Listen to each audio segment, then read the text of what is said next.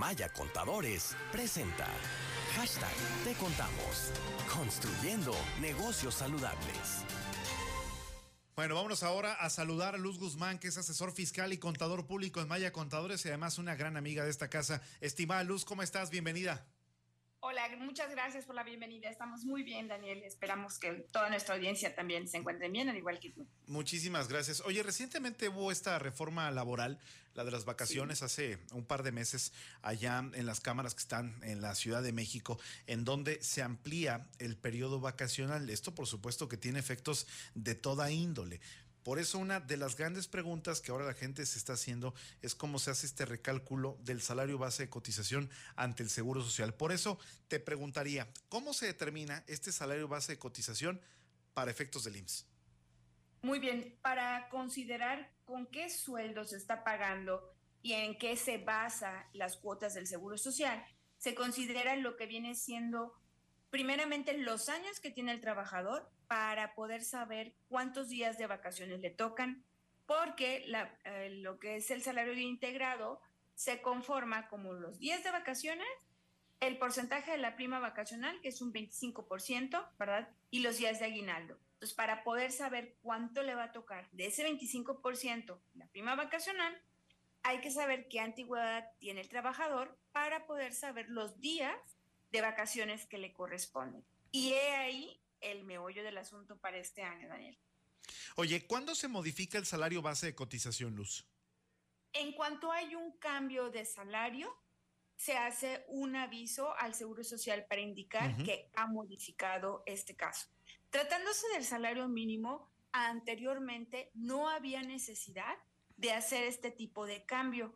¿Por qué? Porque no variaba. Sin embargo, este año si es necesario hacerlo, porque cambiamos de seis días de, de vacaciones que tenía un trabajador, ahora son 12 días de vacaciones que tiene derecho un trabajador de disfrutar de vacaciones y integra al salario diario integrado el 25% de prima vacacional de esos 12 días, ¿no? Entonces, hay que ver en la nómina la antigüedad de cada trabajador y sí o sí se va a modificar lo que viene siendo este salario diario integrado. Oye, y con todos estos cambios, ¿qué es lo que dice la ley del IMSS sobre las vacaciones, Luz?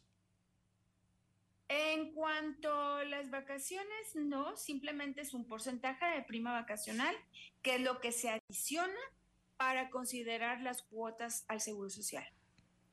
Oye, ¿y cómo se hace una modificación del salario ahí en el Instituto Mexicano del Seguro Social? Bueno, ya estos cambios vienen siendo muchos, ¿verdad? Por Internet. Entonces, simplemente indicar eh, a través de un formato de qué, eh, este, a partir de qué fecha se hace la modificación del salario, ¿no? Lo que era el sueldo anterior y lo que viene siendo el actual. Muy bien, pues Luz, como siempre te quiero agradecer por disipar estas dudas para todo el público de RR Noticias y por favor que nos recuerdes dónde te localizamos a ti y al gran equipo de Maya Contadores que te acompaña. Claro que sí, al puede ser al correo electrónico información arroba mayacontadores.com. Con mucho gusto, ahí recibimos cualquier solicitud de orientación o alguna duda que tengan. Fuerte abrazo, Luz, como siempre, gracias. Que estés muy bien, hasta luego. Las dos con 31 minutos. En Maya Contadores, hacemos algo más que consultar. Le damos soluciones efectivas que garantizan el crecimiento y la seguridad de su negocio. Información arroba mayacontadores.com.